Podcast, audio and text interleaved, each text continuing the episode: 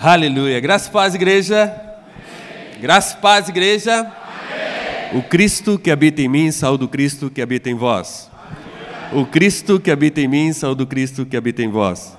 Quantos estão felizes de estarem aqui essa manhã? Levanta a mão, deixa eu ver. Deixa eu ver quem está feliz, fica com a sua mão levantada. Deixa eu ver quem está feliz aqui. Olha para a pessoa ao seu lado e fala o seguinte: eu orei a semana inteira para sentar ao seu lado. Se você sentou ao lado de uma cadeira vazia é porque você não orou. Você está sentado do lado de uma cadeira vazia, você não orou. Não adianta. Cristão verdadeiro sempre traz mais um para a igreja. Amém? Então Jesus morreu naquela cruz para que todos sejam salvos. Então, um cristão genuíno sempre tem que trazer alguém para a igreja. Porque se ele quer tipificar Cristo nessa terra, ele precisa salvar pessoas. Então, esse é o verdadeiro cristianismo. O cristianismo não é um rótulo que nós temos na testa chamado crente, ou simplesmente mais um jargão chamado de evangélico. Porque 65 milhões de evangélicos no Brasil não infrói nem contribuem. Porque não sabem realmente quem são. Porque somente a identidade gera uma atividade. Se você não sabe quem é, você não sabe o que fazer. Faz sentido para você? É a identidade que nos move. Quando nós sabemos que nós somos em Cristo, nós estamos dispostos a tudo em Jesus. A tudo, a entregar tudo para Cristo. E a dar tudo para Cristo. Amém? Hoje eu estou aqui, estou muito feliz de estar aqui. The first time aqui, né? De primeira vez aqui. Estou muito feliz mesmo. Eu trouxe meu fiel escudeiro Leandro. Levanta aí, Leandro. Líder de célula lá na VB. Amém. Deixa eu começar me apresentando para você. Eu sou o pastor Marcos Noé, o pastor mais desconhecido de São Paulo. sou pastor há pouco tempo, né? A minha vida foi muito rápido as coisas acontecerem, né? Uh, eu tenho, deixa eu ver, seis anos como pastor, seis anos. Uh, eu trabalhava antes secularmente, eu sou formado em relações internacionais, e eu trabalhava na área de eu, eu era especialista na área aeronáutica, uh, importação de aeronaves, jatos executivos, helicópteros, compra e venda disso. E era profissional da área, larguei tudo, que eu falei assim, ah, ao invés de levar as pessoas de avião, helicóptero para o céu, hoje eu levo com Jesus, né? Então larguei a profissão, tudo. Sou casado, já estou 30 anos com a minha esposa, não parece, né? O shape é bom, né? Já estou há 30 anos com a minha esposa. É, sou apaixonado por ela desde os meus 13 anos de idade. Eu apaixonei por ela, nós estávamos na sexta série. A minha primeira mulher, minha única mulher até hoje, 30 anos juntos já. Temos dois filhos, a Laura de 15 anos e o Felipe de 11 anos. Dois milagres, né? Porque a minha, minha esposa era estéreo e, e Deus mudou a nossa vida. Deus mudou completamente. Tive um encontro com Deus, por isso que eu tive uma conversão assim muito. Foi 180 graus. Eu estava para um lado, porque eu pensava em ser milionário, né? Precisava ser ricão, precisava ser um CEO de uma grande companhia. Eu trabalhava para isso, né? Para ser um CEO. E aí Deus fez algo na minha vida, 180 graus, foi para o outro lado. E eu mergulhei de cabeça nisso. Aí, a primeira vez que eu participei de uma célula, a minha esposa não podia ter filho, né? Então a gente é apaixonado desde menino, desde criança, quase. Não peguei no berço não, tá, gente? A gente tem a mesma idade. Eu comecei com 16, ela com 15 anos, a gente a namorar, né? E um casal assim apaixonado, a primeira coisa, o fruto do amor é uma vida. Se você ama Jesus e você não dá vida, porque o fruto do amor é gerar vida, não tem jeito. O fruto do amor é vida, é vida. E aí a gente queria ter um filho, a gente Aí, o, como eu era bem sucedido no, no, emprego, então nós tínhamos os melhores médicos. O médico da minha esposa era o médico da Angélica, né, do Luciano Huck, o Dr. Moron. E um belo dia ele falou para a Patrícia o seguinte: olha, depois de cinco anos lá no tratamento, tudo, falou: olha, você é estéreo, você não pode ter filho. Aí imagina só, Eu não conhecia Deus, conhecia nada. Falei, ah, eu vou pagar alguma coisa. Tem alguma coisa aí que dá para o dinheiro comprar. Então, vamos tentar beber in vitro, beber de proveta, inseminação artificial. Vamos fazer tudo que tem que fazer. E nada dava certo. Nada dava certo. Aí um belo dia nos chamaram para uma célula. E eu não gostava de crente. Não gostava de crente nem a pau. Aí eu estava indo para um casamento, não gostava de crente. Aí a minha esposa falou: ah, hoje é o dia da célula. Eu falei, mas a gente está no casamento. Ela falou, mas eu vou. Se tem uma coisa que eu tenho é ciúme da minha mulher. Aí eu falei, mas eu coloquei o carro bem ruim para sair, né? Para ela não me chamar para a célula. Aí ela falou o seguinte: olha, então eu vou com fulano ali, o seu amigo, eu vou com ele. Eu olhei assim, falei, não, sozinho com esse cara você não vai não. Aí eu fui para a célula com ela, resumindo a história. Coloquei o pé na célula. Quando ela entrou na, na célula, uma pessoa levantou aleatoriamente, falou, apontou para ela: Deus está curando agora suas trompas. Aí foi um negócio doido. Aí ela começou a chorar. Eu falei: Eu estou passando vergonha. Aí daqui a pouco aquele, aquela doideira de célula, né? Semana que vem tem encontro. Você vai? Eu sempre fui um cara politicamente correto. Você falou, eu sou, sou educado, né? falei, vamos. Mas na, na, minha área sempre tinha, tem um happy hour, né? Então toda sexta-feira você saía, você saía com saía com várias pessoas muito milionárias aqui. A gente ia para uns happy hours, assim, lugares bem legais assim. Aí eu falei, ah, vou ficar aqui nesse happy hour aqui. E e vou chegar em casa 10 horas da noite. Quando eu cheguei em casa, estava duas mulheres do coque lá, me esperando. Você falou que vai, você falou que ia. Eu falei, mas o ônibus não sai 9 horas do prédio da igreja? É, já são 10 e meia, vocês estão aqui. Eu falei, eu não vou, me perdoa, mas não vou. Aí elas falaram assim: não, você vai. A minha esposa começou a chorar. Começou a chorar, me ganha. Aí eu falei: ah, eu vou. Aí eu fui para o encontro. Fui para o encontro e lá, um belo momento, as pessoas falando de Deus, eu muito intelectual, né? Falei, esse negócio não serve para mim não. Mas uma, uma hora no sábado, a, a mulher que estava ministrando, que hoje eu sou pastor dela, da mulher que, da pastora que estava ministrando, hoje eu sou pastor dela. Doido Deus, doideira, né? Aí ela falou assim: Jesus vai te chamar pelo nome. Aí quando ela falou isso, eu falei: ah, mas só tem maluco aqui. Só tem doido nesse lugar. Eu levantei, fui para o final da capela. Falei, eu não acredito em nada do que esse pessoal está falando. Aí eu fiz um teste. Se você é mesmo quem essa mulher está falando, então me chama pelo nome. E assim, eu tenho algo com Deus, porque eu escuto a voz audível. E a voz veio, Marcos. Aí eu olhei para o lado, não tinha ninguém. Aí dá a segunda vez a voz veio novamente, Marcos. Só que dessa vez, sabe aquele negócio, parece que está cortando você por dentro? E aí eu comecei a chorar do nada. E a minha esposa no encontro, ela se jogava em todas as palavras. Eu falei, estou passando vergonha nesse negócio. E ela chorava com tudo. Aí quando a voz falou a terceira vez, Marcos, eu já estava chorando. E eu falei, Deus está falando comigo, Deus está falando comigo. Eu saí correndo, peguei o microfone da mulher. Eu falei, agora quem passou vergonha foi ela. E aí eu escutando a voz, a voz falava: Eu vou te dar o que você veio buscar. E aí na mesma semana, é que eu não contei o testemunho todo, na mesma semana minha, nós perdemos três na inseminação artificial e tudo que a gente ia fazer. Um dos médicos falou assim: Mas quem sabe você não pode estar grávida, né? Aí eu falei: Em nome de Jesus, mas não era crente. E a Patrícia estava grávida naturalmente. Só que passou o primeiro mês, segundo mês, teve um aborto espontâneo.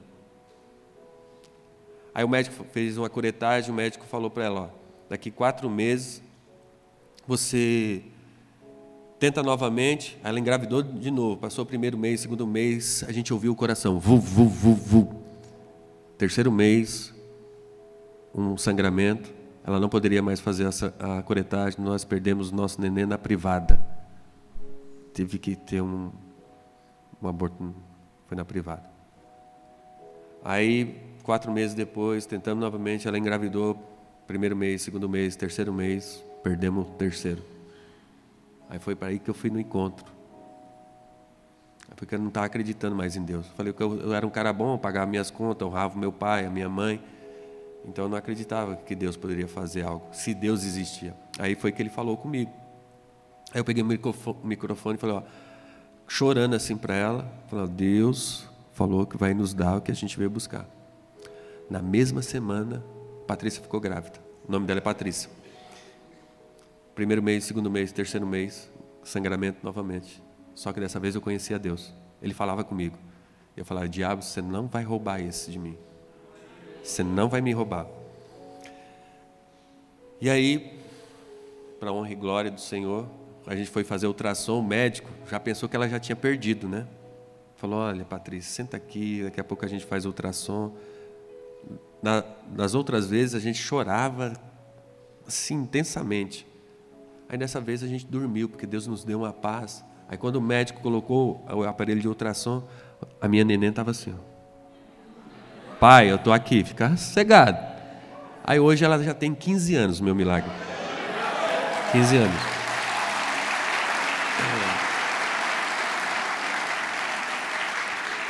Aí Deus, Ele sempre nos surpreende, Ele vai lá e eu tenho um alemãozinho, um galeguinho, é que eu sou filho de pernambucano, né? Então você tem um galeguinho, galeguinho já é um homem, né? 11 anos, tem um mais um.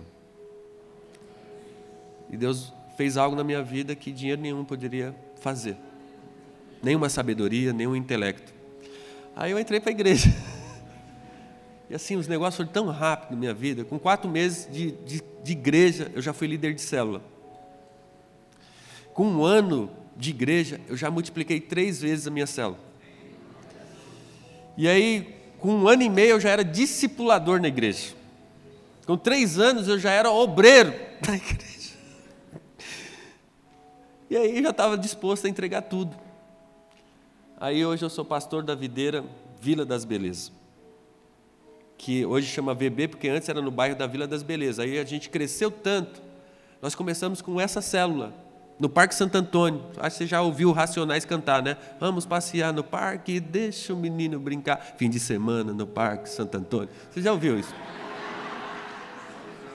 Já ouviu, né? Era todos os meus amigos, estudava comigo tudo. Então, vamos, pula essa parte. Então, a nossa célula começou lá no Parque Santo Antônio. Eram seis pessoas. Comigo eram, eram quatro pessoas, comigo com a Patrícia, seis. Aí começou. E aí a igreja foi crescendo, foi crescendo, a célula multiplicando. Hoje nós somos mil. O primeiro prédio que nós alugamos tinha 300 metros quadrados. 120 irmãos. Em 2015, né, Leandro? 2015. Leandro ainda não estava lá. Aí nós mudamos para um, porque não coube, que o negócio cresceu, cresceu, cresceu. Aí nós alugamos outro, que nós estamos, agora com 1.500 metros quadrados. 1.500 metros quadrados. Mil pessoas lá. E Deus tem feito grandes coisas. Então, esse é o pastor Marcos Noé para te apresentar. É, sou apaixonado por Jesus. Você vai ver, ouvir muito eu falar de Jesus e minha vida está nos pés de Cristo. E eu quero agradecer ao Tony, ao Bruno, o pastor José Carlos está aqui, um presente de Deus na minha vida. O pastor José Carlos sempre me chama lá para ministrar na igreja. Não sei o que ele viu em mim, mas ele me ama. Amém. Me sinto sempre muito honrado e eu quero agradecer para os irmãos. Você sabe que tantos pastores em São Paulo, quando um pastor te chama, você tem que se sentir privilegiado, sim ou não? Então eu me sinto muito privilegiado de estar aqui e servir os irmãos. Também ah, eu sempre creio que a igreja veio para impactar. Sabe que a gente sempre pensa que a resposta para a transformação de um lugar, da sociedade, é, é um presidente, é um partido político, é uma ONG, é, são as faculdades. Mas a resposta de Deus para uma transformação, uma restauração da sociedade chama-se igreja. Nós somos a resposta. A grande questão é se nós nos levantamos como resposta de Deus, como sinal de Deus numa terra. Porque senão nós vamos ser considerados igual muitas pessoas falam, porque igreja é que nem boteco, abre uma em qualquer lugar. Quando as pessoas comparam uma igreja como um boteco, é porque é, ali no boteco está a escória da sociedade, que estão as pessoas que querem é, lavar a alma, jogar os seus defeitos, querem extravasar, querem falar, ah, já quero aqui é, viver no lamaçal. Esse é o boteco. Aí quando as pessoas falam que a igreja é igual ao boteco, é porque ainda nós não sabemos quem nós somos. Porque a, a igreja é a esperança de mudança e transformação de uma sociedade, é a igreja. É você que é a esperança de mudança e transformação. É você que é a esperança de mudança e transformação deste lugar. É você que é a esperança de mudança e transformação lá na sua casa, para os seus filhos. É você que é a esperança de mudança e transformação no lugar que você trabalha. Somos nós.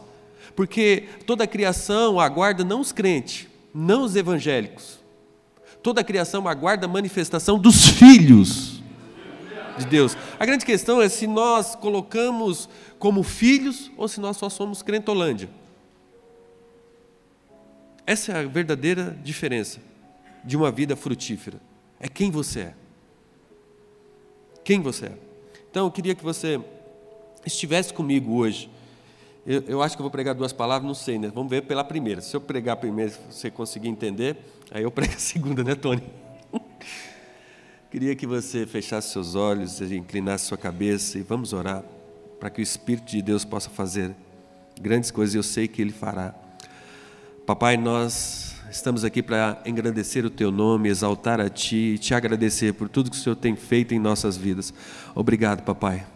Obrigado porque o Senhor é misericordioso e o Senhor é poderoso para nos levantar como canais desobstruídos da Sua glória, Senhor Jesus.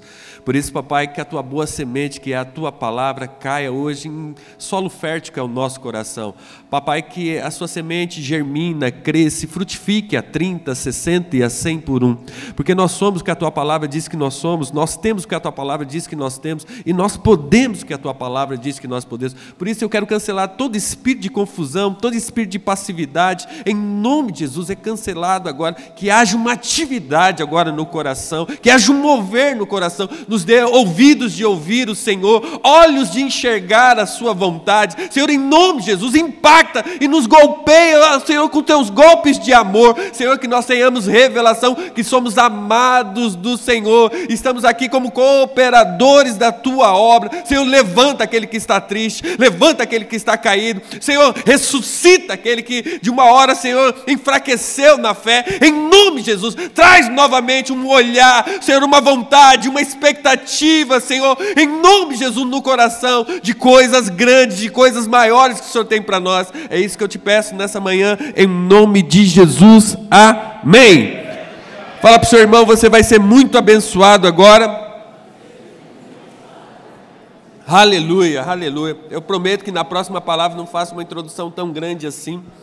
Amém? Mas como muita gente não me conhecia, eu me fiz conhecer agora. Contei tudo da minha vida. Amém? E espero que agora a palavra entre e penetre no seu coração. Deixa eu te falar algo. Existe algo chamado valorização. Você sabe que Cristo morreu naquela cruz e ele ressuscitou ao terceiro dia para me dar uma vida e uma vida abundante. Então, se eu estou vivendo qualquer tipo de vida nessa terra, porque eu não valorizo o que Jesus fez por mim naquela cruz. Quando a gente valoriza o que Cristo fez, depois o ápice da valorização chama celebração. Então, quando você valoriza algo, você celebra aquilo que aconteceu na sua vida. Hoje não tem como eu não valorizar o que Jesus fez na minha vida, porque quando eu olho para os meus dois filhos que eu não poderia ter, eu falo: Uau! O que Cristo falou, fez por mim, o que Ele fez naquela cruz por mim, o que Ele está fazendo na minha vida, não tem como eu não valorizar e não tem como eu celebrar. É por isso que chama-se culto de celebração. A celebração é o ápice da sua valorização, é o que você valoriza valoriza é o que você celebra.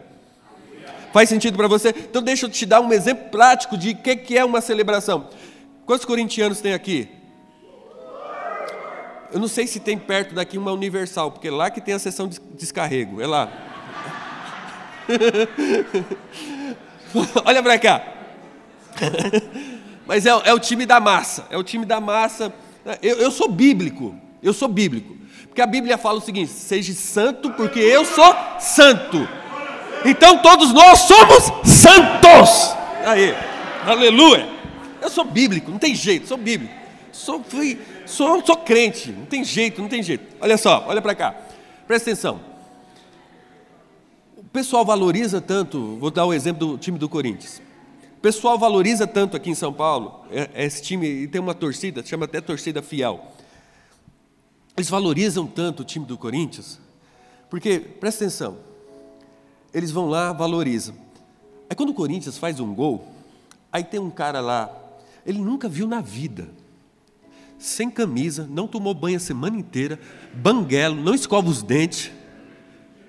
Aí o Corinthians fez um gol, mas como os dois valorizam o time do Corinthians, o cara não está nem aí se o cara está fedido, se o cara está suado, o que é que ele faz? Abraça para celebrar com ele.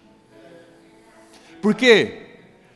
Quando você celebra Cristo, quando você valoriza Cristo Jesus, você não vem sozinho para a igreja, porque você tem que ter alguém para você celebrar. Ninguém celebra sozinho. Você só celebra com alguém. Porque quando une pessoas que valorizam a mesma coisa, existe a celebração. Então presta atenção: quando o marido não valoriza a esposa, ele só usa a esposa. Agora, quando o marido valoriza a esposa, ele celebra ela. Porque a valorização, a celebração é o ápice da valorização. É por isso que muitas igrejas não avançam. Por que, que muitas igrejas não avançam? Porque perdeu esse sentimento de valor que existe em Cristo Jesus. O que Cristo fez na minha vida. E a gente vai passando o tempo, aquele negócio vai virando algo habitual, normal, ordinário na nossa vida. E a gente perde isso. E quando você perde isso, você fica acomodado, passivo. E aí, os lugares pelo qual Deus nos enviou para transformar, para transtornar, para moldar, para influenciar, a gente não influencia mais. Porque a gente perdeu a valorização da cruz.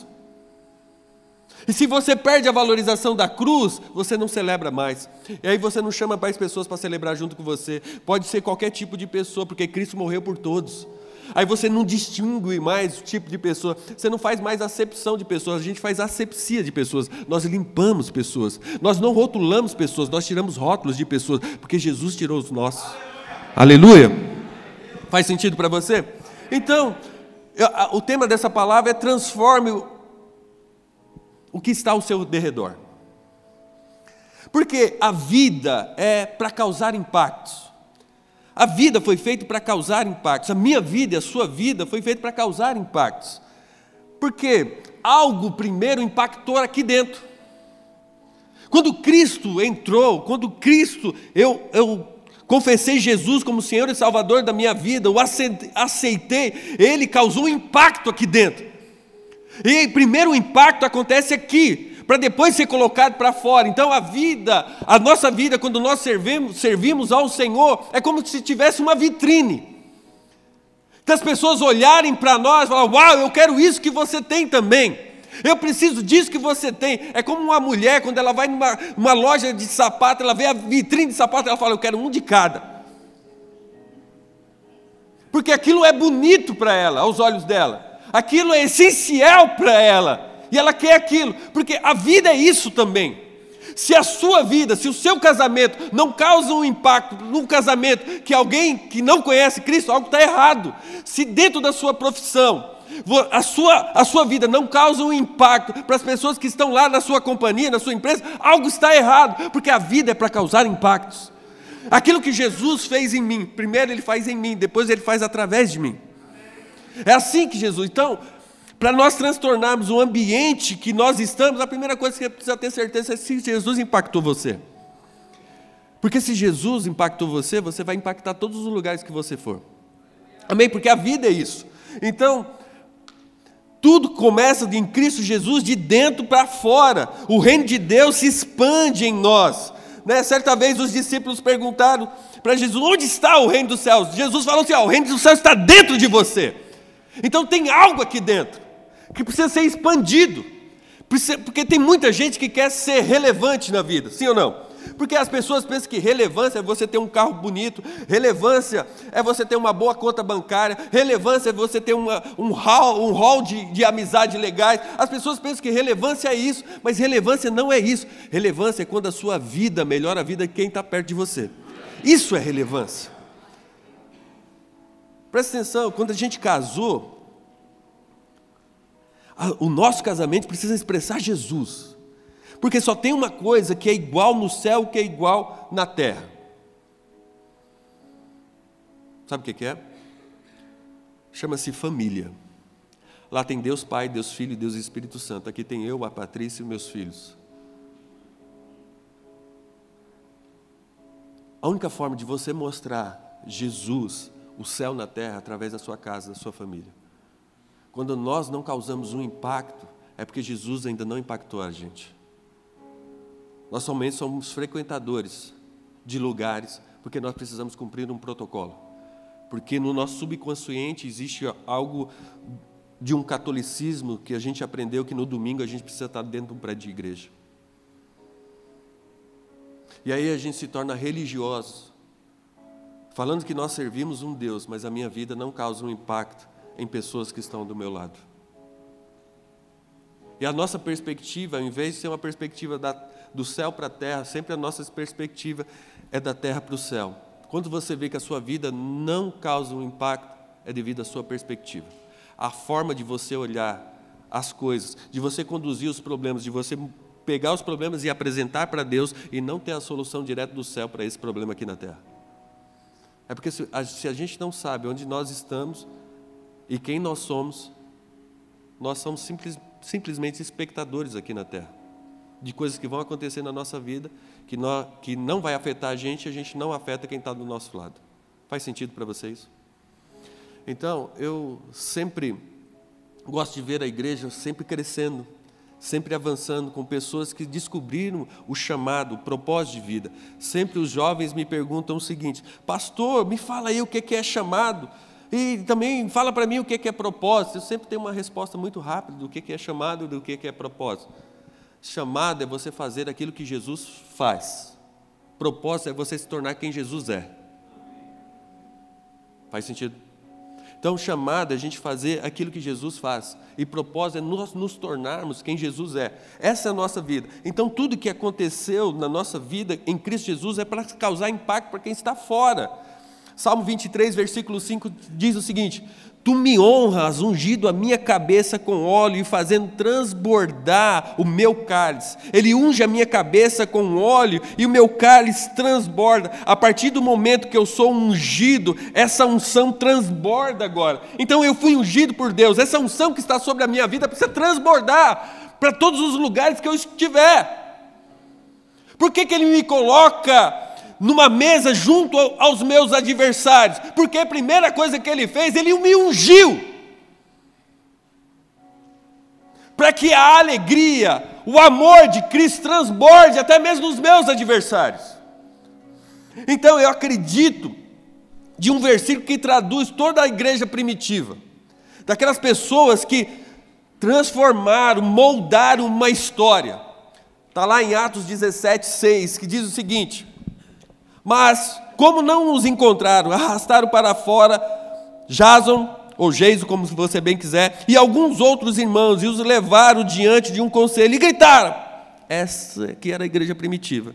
Aqueles que têm causado transtorno no mundo todo, agora estão aqui perturbando a nossa cidade. Paulo sabia o que existia dentro dele.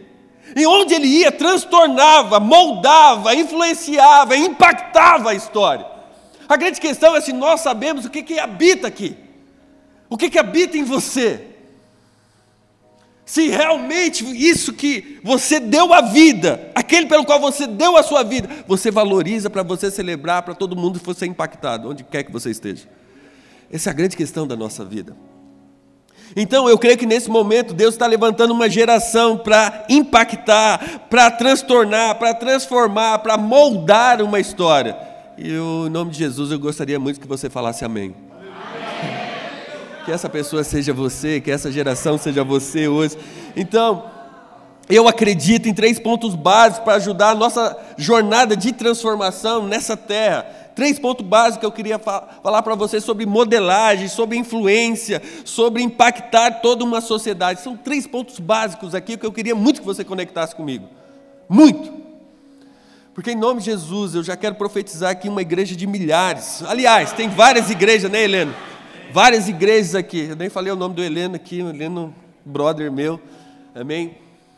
de influenciar, de crescer, de, de ser pessoas avivadas no Senhor, avivalistas, incendiários. Como é bom você chegar numa igreja. Cara, eu falei, uau, eu estou na VB. Quando eu vi o pessoal dançando, eu falei, nossa, tem uns malucos igual lá na VB. Cara, a melhor coisa, porque já me impactou, eu falei, eu estou em casa. Estou em casa. Quando eu vou na igreja do Zé Carlos também, eu falo, uau, estou na videira VB me sinto em casa, porque é, é um ambiente de irmãos que celebram a mesma coisa, porque valorizam a mesma coisa. Amém? Então eu acredito três pontos básicos. Primeiro ponto básico, se você quiser anotar, é você viver com uma mentalidade do céu para a terra e não uma mentalidade da terra para o céu. Então, podemos ter uma perspectiva terrena e sempre levando os nossos problemas para Deus, para o Senhor, ou ter uma perspectiva e entender que a mente de Cristo entender a mente de Cristo e trazer o céu para a terra. Então, precisamos saber como que nós enxergamos, qual que é a nossa visão. Se a nossa visão é dessa terra para o céu, ou se a nossa visão é do céu para a terra. Qual que é a perspectiva? Algo muito importante é a nossa perspectiva. É por isso que eu sempre oro, você vai ver, se você me acompanhar, minha oração é o seguinte, sempre cai as escamas dos nossos olhos, porque a gente precisa enxergar como Deus enxerga. Porque o mundo vai trazer uma perspectiva mundana e a gente vai ficar desconfiado se aquilo ou não vai acontecer na nossa vida. Sempre o mundo vai causar uma dúvida: será que Deus vai fazer? Mas quando a gente tem uma convicção, como diz Efésios 2,6, que nós estamos assentados nas regiões celestiais em Cristo Jesus, a perspectiva muda.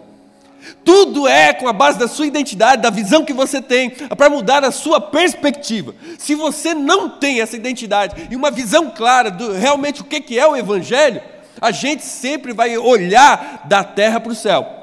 E se você olhar sempre da terra para o céu, sempre você vai estar apresentando os seus problemas para o Senhor. Quando você deveria olhar do céu para a terra, tudo já está solucionado naquela cruz. Amém? Tudo já. E aí um exemplo que eu quero trazer está lá em Isaías 6. Abra sua Bíblia lá em Isaías 6. Olha só a perspectiva do profeta Isaías. Isaías 6, verso 1 diz o seguinte: No ano em que morreu o rei Uzias, eu vi também o Senhor assentado sobre um alto sublime trono, e a cauda do seu manto enchia o templo. Serafins estavam por cima dele, cada um tinha seis asas, com duas cobriam os seus, os seus rostos, e com duas cobriam os seus pés, e com duas voavam. E clamavam uns aos outros, dizendo: Santo, Santo, Santo é o Senhor dos exércitos, toda a terra está cheia da sua glória. A visão do céu para a terra fala que toda a terra está cheia da glória de Deus. Os, os seres celestiais gritavam, clamavam: Santo, Santo, Santo, tua a terra está cheia da sua glória. Mas olha a visão do profeta na terra. Olha a visão do profeta na terra. E os umbrais das portas se moviam, a voz que clamava, e a casa se encheu de fumaça. Então ele disse: Olha a visão do profeta: Ai de mim! Porque estou perdido, porque sou um homem de lábios impuros e habito no meio de um povo de impuros lábios, e os meus olhos viram o Rei, o Senhor dos exércitos. O céu está falando que aqui tem glória. Só que Isaías está falando que aqui só tem gente de lábios impuros. E ele habita no meio de um povo de impuros lábios. Quando você olha da perspectiva terrena para o céu, você sempre vai olhar primeiro a dificuldade na sua vida. Você nunca vai olhar Deus primeiro em você. Sempre a, dificuldade aparece primeiro. E aí a gente foca no problema em vez de focar na solução. Nós não deveríamos focar naquilo que nós temos de dificuldade, e sim focar naquele que pode resolver todas as nossas dificuldades. Amém? Então, na visão dos seres celestiais, toda a terra está cheia da glória. A perspectiva da terra é que nós estamos com lábios impuros e nós habitamos no meio de um povo com, ou com, com impuros lábios. Então, essa perspectiva é que precisa mudar. Para que nós possamos afetar a sociedade, afetar o meio que nós vivemos, precisa mudar primeiro a nossa perspectiva, como nós enxergamos as coisas. Precisa mudar isso. Então, a Bíblia diz lá em Efésios 2,6 que nós estamos assentados nas regiões celestiais em Cristo Jesus. Quando você vê regi regiões celestiais em Cristo Jesus, Paulo fala que é o terceiro céu. Sim ou não? Se há o terceiro céu, então há o segundo céu e há o primeiro céu. Sim ou não? Então, no primeiro céu, o que, que existe no primeiro céu? Primeiro céu é esse céu que a gente vê de nuvens, céu azul, você vê as estrelas. O que está debaixo desse céu? Debaixo desse céu estão as dificuldades, está a depressão, o medo, a dor, as guerras. Estão debaixo desse céu. A angústia está debaixo desse céu. O segundo céu, quando você olha para o segundo céu, onde estão tá as batalhas espirituais, as guerras espirituais, onde tem principado e potestade. Aí quando você lê o livro de Daniel, quando você vê o rei da Pérsia segurando a promessa de Deus, manda Miguel, Deus manda Miguel para batalhar nessas regiões, para liberar essa promessa para Daniel. Então, no segundo céu, onde estão as guerras, as batalhas espirituais, onde tem principados e potestades, e existe o terceiro céu é onde eu e você estamos. A grande questão é se você tem uma perspectiva terrena, o primeiro céu está acima de você, então você sempre vai olhar a angústia, vai estar acima de você. A angústia, o medo, a dificuldade, as guerras, as tribulações estão acima de você. Se você tem uma perspectiva terrena, principados e potestades estão acima de você. Agora, se você tiver uma perspectiva das regiões celestes, celestes, onde você está sentado em Cristo Jesus, tudo isso está abaixo de você. Principados e potestades estão abaixo de vocês. Dificuldade, medo, angústia, tribulação, guerra estão abaixo de você. A grande questão é a nossa perspectiva. Primeira coisa que precisa existir na nossa vida é qual é a nossa perspectiva. Qual é a visão que você tem de onde você está e quem você é. Isso define muito o que é uma igreja. Isso define muito quem é o verdadeiro filho de Deus perspectiva, visão. Visão. A fé, ela vem de ouvir. Sim ou não? A fé vem de ouvir e ouvir a pregação da palavra. Só que para você enxergar, você não enxerga com o seu olho. Você enxerga com o seu ouvido. Porque a fé traz à existência aquilo que não existe. A gente enxerga com aquilo que a gente acredita. Então muda a sua perspectiva hoje em nome de Jesus. Você está acima, você está nas regiões celestiais. Então, principados e potenciais estão abaixo de você. Problemas, dificuldade, tribulação, angústia, medo, depressão estão abaixo dos seus pés. Porque nós estamos nas regiões celestiais em Cristo Jesus. Amém? Ah, uau, eu amo essa palavra. uau! Então, quando nós temos essa revelação, então é, será muito difícil você apontar o pecado de alguém. Quando você tem um olhar celestial, você não aponta pecado, você libera destino na vida das pessoas. Quando você tem uma visão celestial, você não rotula pessoas, você tira rótulo de pessoas. Então você não se afasta de pessoas, você se ajunta a elas. Porque você é a solução, porque você tem a solução. Então a visão clara é essencial para nós como igreja. Essencial para uma igreja crescente, de você ter revelação de quem você é aqui, a forma que você enxerga Deus na sua vida. É essencial para nós, amém? Segunda coisa, rapidamente, rapidamente que eu quero falar, segundo ponto, é você viver nessa terra para transtornar, para influenciar, para moldar, para impactar uma história, é você viver pela sua missão aqui. Nós vivemos por uma missão aqui. Faz sentido para vocês? Deus não te mandou para cá por acaso. Todos nós temos uma missão, temos um propósito. A grande questão é que muitas vezes nós estamos dentro do prédio de igreja e a gente não sabe, porque a gente sabe que igreja tem muita coisa para fazer, sim ou não? Tem muita coisa para você fazer. Eu não sei, lá, banqueira, lá na VB tem muita coisa, na videira então tem muita coisa para fazer. Muita coisa. Mas tem uma, uma, um problema que as pessoas pensam, só porque elas estão em movimento, elas estão fazendo alguma coisa. O seu movimento sem um alvo, sem um propósito, só vai te cansar. É por isso que nós vemos muita gente cansada dentro do prédio da igreja. Por quê? Você sabe que quando você está na academia, existe uma esteira lá. Aí você está correndo na esteira. Está correndo. Ela te leva para algum destino? Qual é o propósito da esteira? É te cansar e não te dar um destino. Quando a pessoa anda sem propósito, ela só cansa porque ela não tem um destino. Então tem muita gente dentro da igreja cansada porque ainda não descobriu qual é o propósito da vida. Está correndo, está correndo, está correndo. Em vez de alcançar algo, não, ficou cansado. Porque ela está numa esteira, sem um destino, sem um foco. Então nós aqui nós temos uma missão nessa terra, eu e você. E nós temos que viver por essa missão. Abra sua Bíblia aí em Atos 16.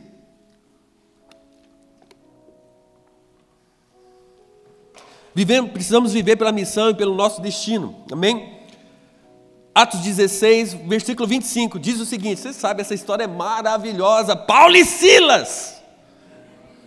Paulo e Silas acontece aquele terremoto. Uau! Você não fica empolgado com essa história? Mano, eu fico muito empolgado com isso. Olha só, versículo 25 diz o seguinte: Por volta da meia-noite, Paulo e Silas estavam orando e cantando hinos a Deus os outros presos os ouviam. De repente, uau, de repente, eu já quero profetizar aqui, de repente. De repente você vai ver a sua célula crescendo. De repente você vai ver as portas da excelência sendo abertas para a sua vida. De repente você vai ver o seu relacionamento transformado por Deus. De repente, assim como eu tive um filho que não poderia ter filho, Deus vai abrir a sua madre de repente Deus vai tirar aquele processo que estava na gaveta, Ele vai liberar na sua vida. De repente, você que estava com dúvida do ministério, Deus agora está trazendo realidade para você. De repente, eu amo de repente de Deus, que agora mesmo Ele pode voltar. De repente, a gente pode escutar as trombetas e dizer: Maranata, ora vem, Senhor Jesus. De repente.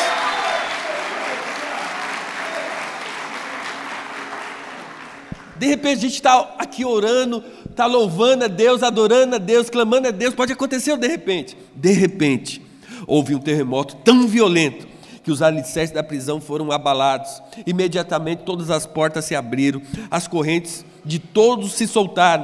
O carcereiro acordou e, vendo abertas as portas da prisão, desembanhou sua espada para se matar, porque pensava que os presos tivessem fugido. Mas Paulo gritou: não faça isso, estamos todos aqui. Então levou-os para fora e perguntou: Senhores, aqui é o carcereiro perguntando: Senhores, que devo fazer para ser salvo?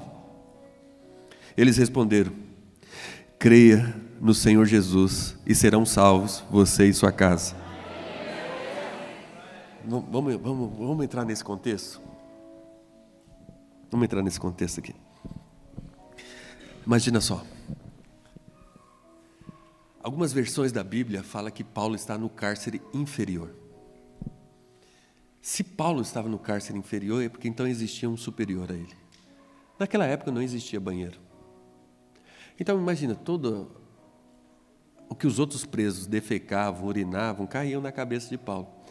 E presta atenção, Paulo e Silas, eles já tinham apanhado, estavam presos, amarrados, com bolas nos pés, já tinha apanhado de todo mundo, eles estão orando, eles estão clamando a Deus. E algo acontece de repente, um terremoto, que as paredes da prisão caem, as correntes se quebram. O carcereiro estava cochilando lá, mas o, o carcereiro só estava para vigiar Paulo e Silas. Porque não os, os presos mais perigosos, porque estão transtornando todo mundo, estão transtornando a terra. E aí, eles estão presos lá, eles estão orando, eles estão adorando a Deus, eles já apanharam.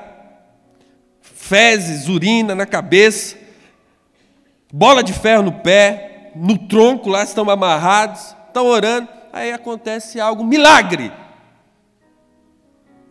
Aconteceu um milagre.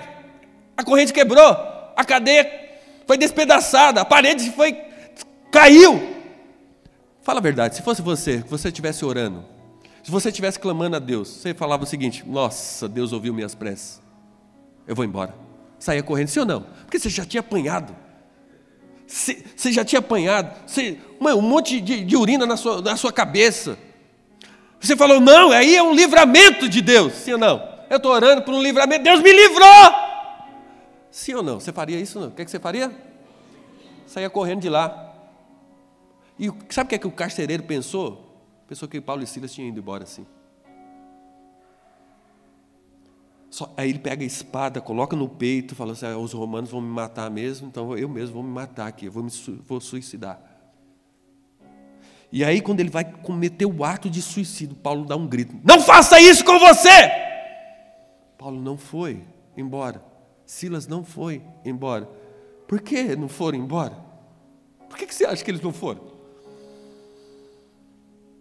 Maior é a missão do que o livramento. Quem vive por uma missão, Deus sempre livra ele. Qual era a missão de Paulo e Silas?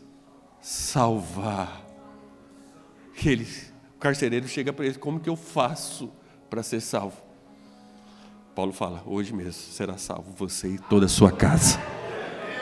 Sabe, a segunda coisa que é precisa ter na nossa vida: não viva um, um ministério, não viva uma religião que você busca livramento de Deus. Viva por uma missão. Paulo e Silas estavam vivendo por uma missão. Quando você está na missão de Deus, Deus sempre te livra. Sabe que Paulo e Silas, eles estão vivendo por uma missão para liberar o destino de vida de pessoas. Não importa a dificuldade, não importa a angústia que eu estou passando, eu estou orando, existe algo aqui, é uma missão que nós estamos aqui na terra. Então sempre viva por uma missão, não viva por um livramento. Paulo e Silas não estavam vivendo por um livramento. Nós poderíamos sair correndo pensando que Deus estava nos livrando, porque nós estamos adorando, nós estamos clamando, nós estamos orando aqui, e as cadeias quebraram, a gente sai todo mundo correndo, porque a gente perdeu o senso da nossa missão nessa terra. Então tem muito crente vivendo por um livramento e não pela missão aqui. É por isso que muita gente vai para o inferno, porque a gente deixa a missão por causa de um livramento. Ah, Deus me livrou daqui. Sabe, a, a, o emprego que você está tá, e você fala que é a sucursal do inferno, lá é a sua missão.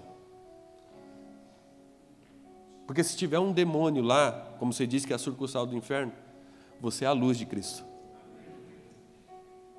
Então, tem pessoas que falam assim: ah, não, Deus tem que me, lá, me tirar desse lugar porque eu estou na sucursal do inferno, meu chefe é um endemoniado, meu diretor é um endemoniado. E você é o que então?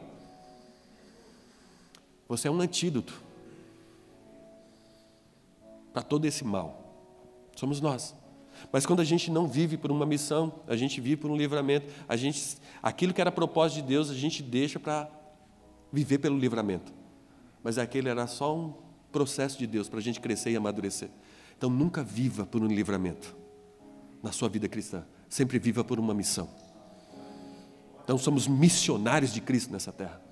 Existe uma missão para nós fazermos aqui. Amém? Então eles estavam vivendo pela missão, não pelo, pelo livramento. Então viva pela missão. Fala para o seu irmão, viva pela missão.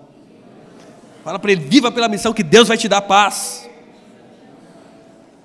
Meu Deus. Terceiro e último ponto.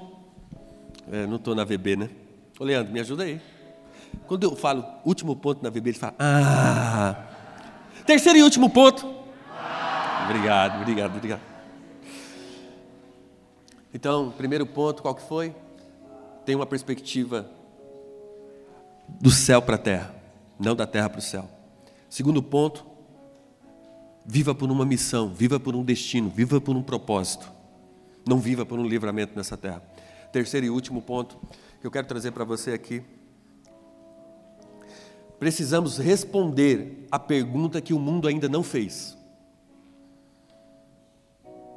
Nós precisamos responder a pergunta que o mundo ainda não fez. Pastor, que pergunta é essa que o mundo não fez? Como que eu vou responder se ele não faz a pergunta para mim? Eu respondo quem me pergunta. É, aí que está a nossa revelação de quem é Jesus. Aí que está o nosso propósito nessa terra, é de nós respondermos perguntas que esse mundo ainda não fez para nós. Então, não sei se dá tempo de eu ler todos os versículos, mas deixa eu contar a história aqui. Você sabe que, vamos lá para o Antigo Testamento agora. Saul, filho de Quis, benjamita. Saul, certa, certa vez Quis, ele, ele perdeu Saul, a Bíblia fala, é 1 Samuel 9. Depois você vai ler lá no 1 Samuel 9. Quis perde as jumentas dele. Você já ouviu, já leu essa história? Quis perdeu as jumentas.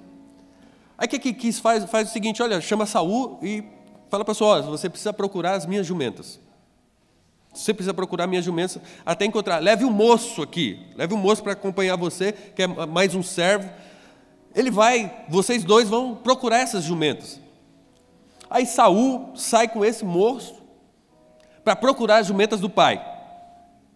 E é interessante que Deus está falando com um profeta chamado Samuel. Deus está falando com Samuel que vai chegar um homem que vai bater na porta dele e quando ele abrir a porta, Samuel vai ter que ungir ele como rei. Olha para cá. Saul saiu para procurar as jumentas. E aí o, o, o, servo dele falou assim: Nossa, a gente não está achando. Aí Saul falou: Olha, a gente não está achando as jumentas e o meu pai pode até ficar preocupado se a gente se perder aqui também. Então, vamos voltar para casa do meu pai. Aí o, o servo falou o seguinte, o moço falou o seguinte: não, não, não, não vamos voltar, não. Existe um profeta próximo daqui que ele pode revelar para nós onde estão as jumentas. Ele pode revelar para nós onde estão as jumentas. Deixa eu ler para você ver o texto aqui. 1 Samuel 9. Olha só. A partir do verso 5.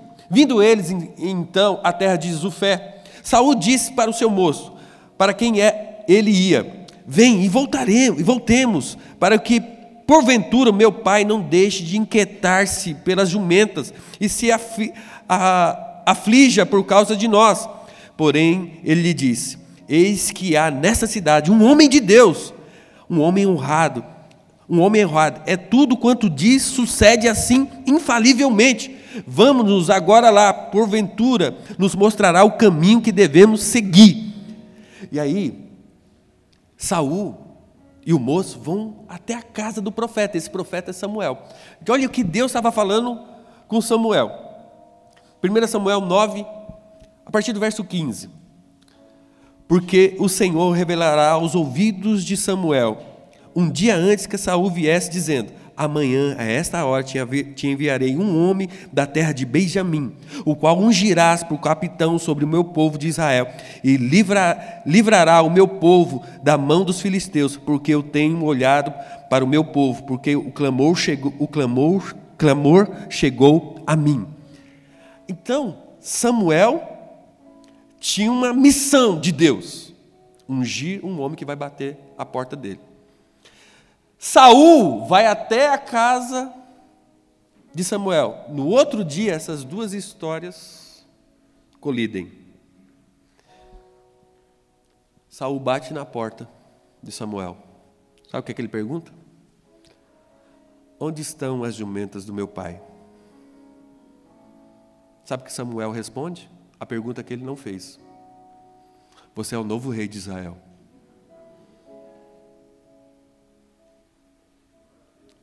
Pastor, o que, que é isso?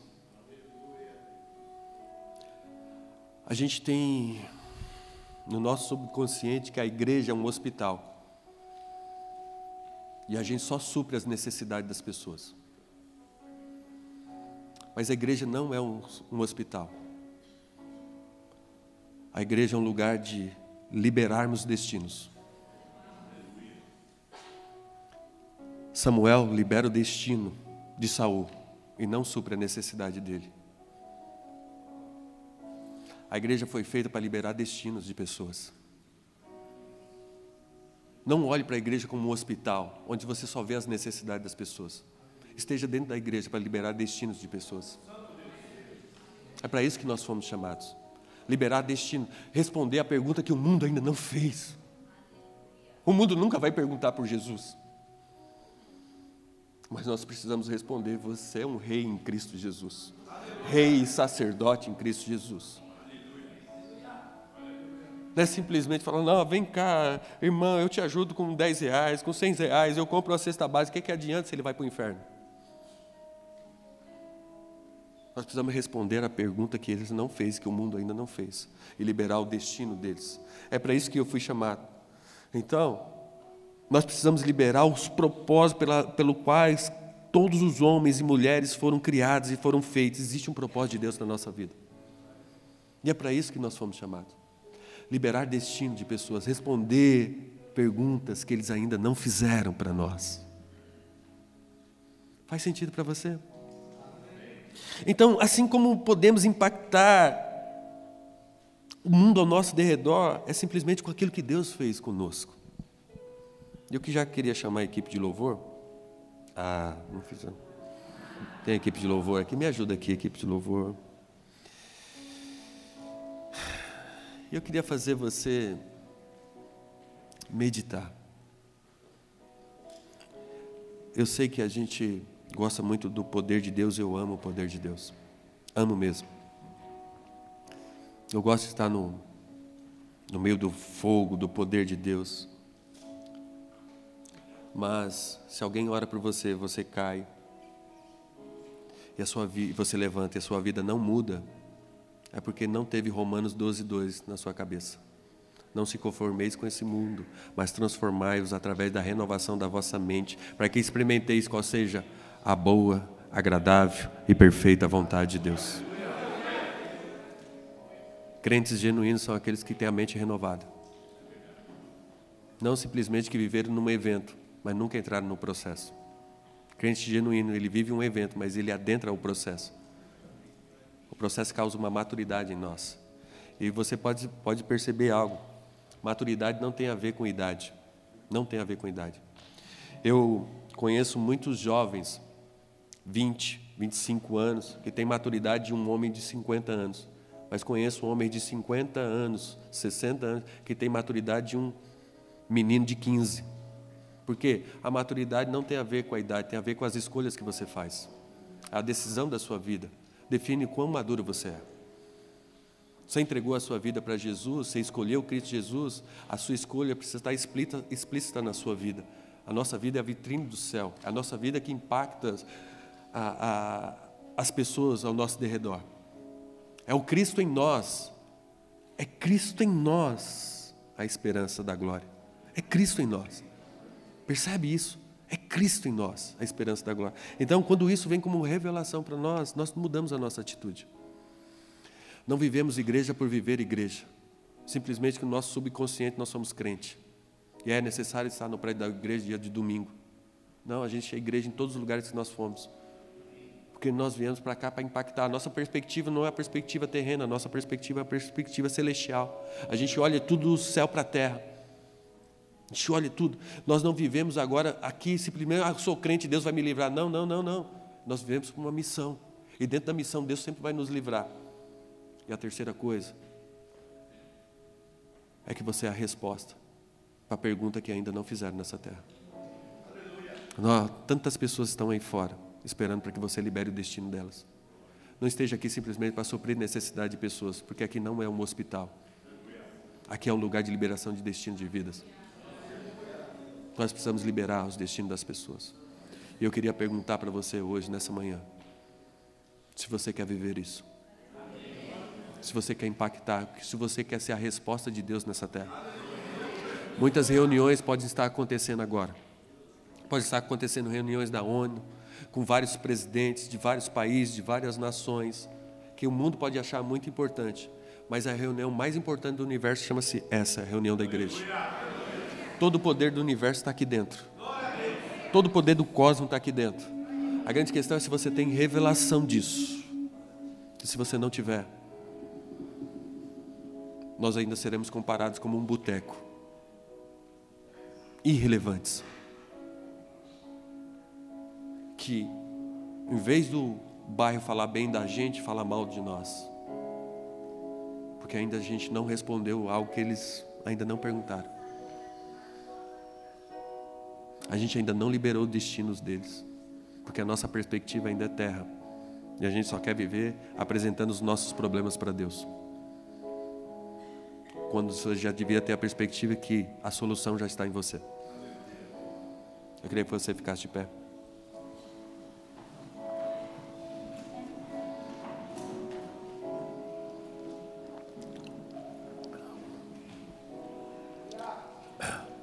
Você sabe que tudo na nossa vida é uma resposta.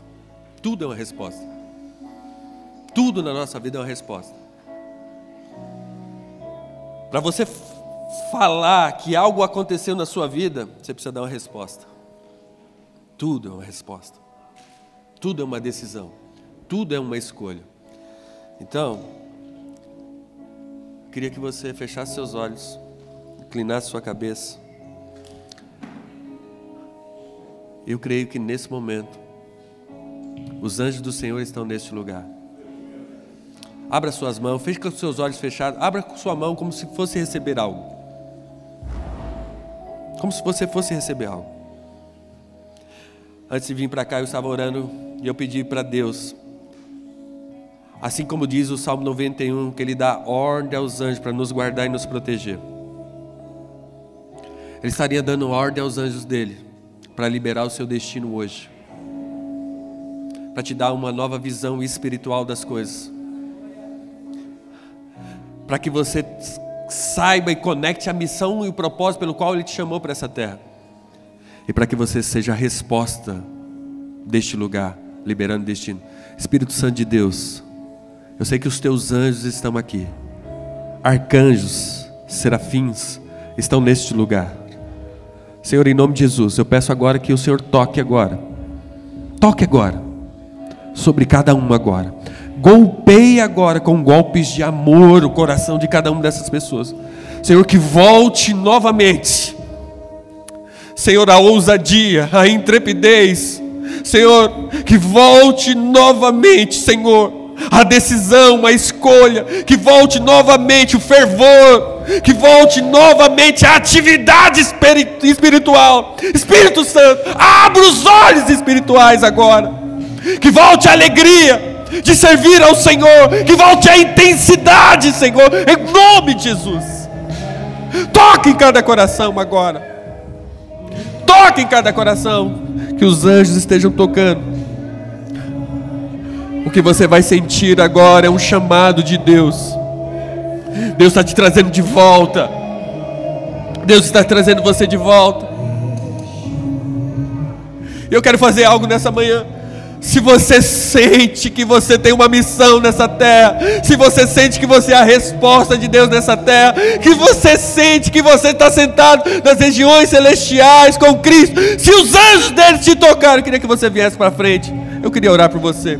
Eu creio que você será a resposta para essa geração É, você será a pessoa que vai impactar, a pessoa que vai influenciar, a pessoa que vai moldar toda uma geração. E Deus está escrevendo uma história através da sua vida.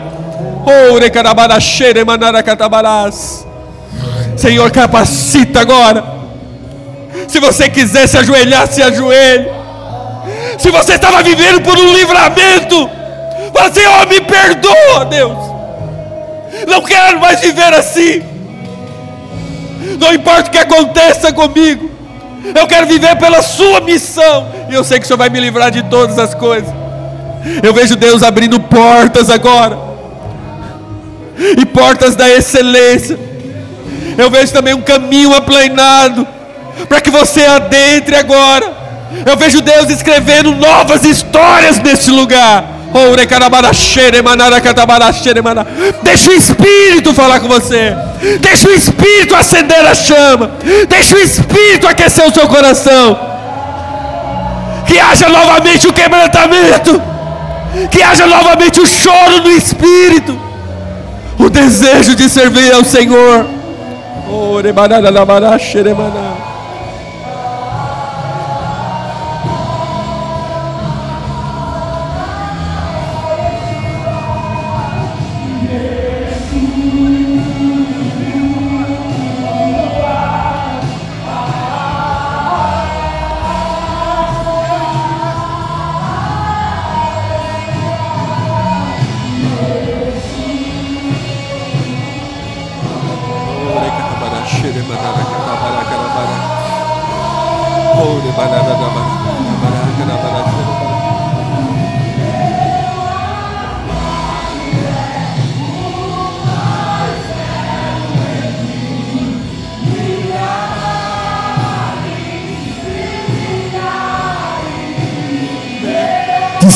Desperta, Deus. Desperta. Que caia por terra todas as escamas, todos os tampões dos ouvidos. Oh,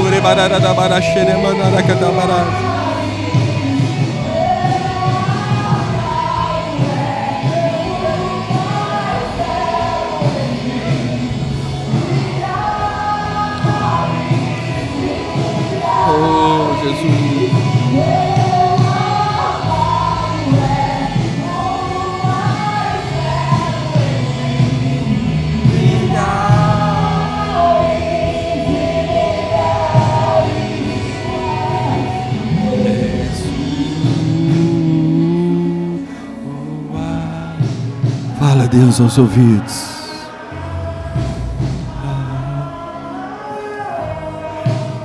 Tem alguém ao seu lado, coloque a mão, o braço no ombro dele, comece a orar por ele. Ore pela pessoa que está ao seu lado. Ore por ele. Declare, comece a profetizar sobre a vida dele. Fala para ele, Deus tem algo grande na sua vida. O seu ministério não acabou. O seu casamento não acabou. Os seus filhos vão voltar. Declara. Declara, Deus tem te levantado nessa terra para impactar uma sociedade.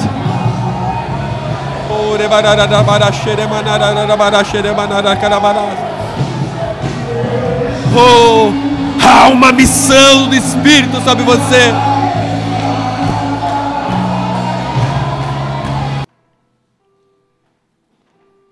Feche seus olhos enquanto eu oro por você. Pai de amor, eu te louvo pelo ambiente que o Senhor gerou.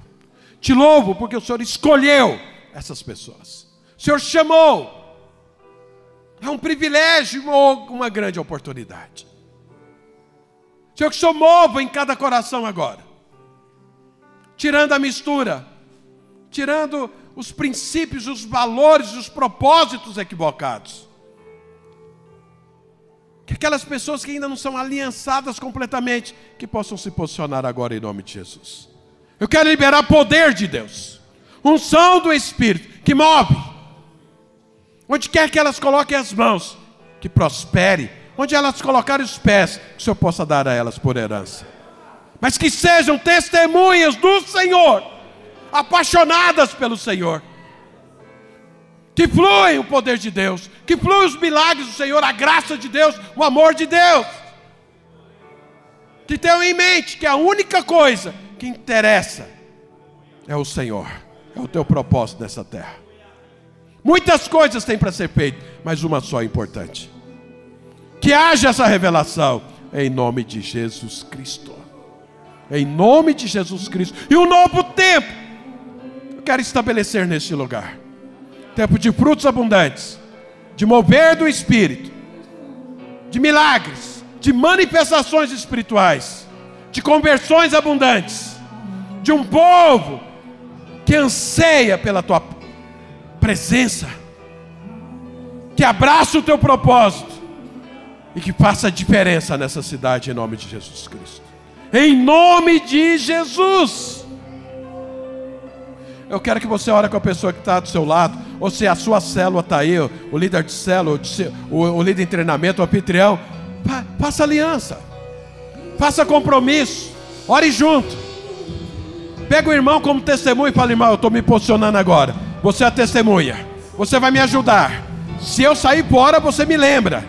Mas nós juntos vamos multiplicar aquela célula. Nós juntos vamos ganhar aquela região onde a nossa célula está. A vizinhança. Faça esse compromisso. Abra mão da sua própria vontade para a vontade de Deus. Assuma o seu propósito de vida. Assuma a sua cruz. Negue a si mesmo. Siga Jesus.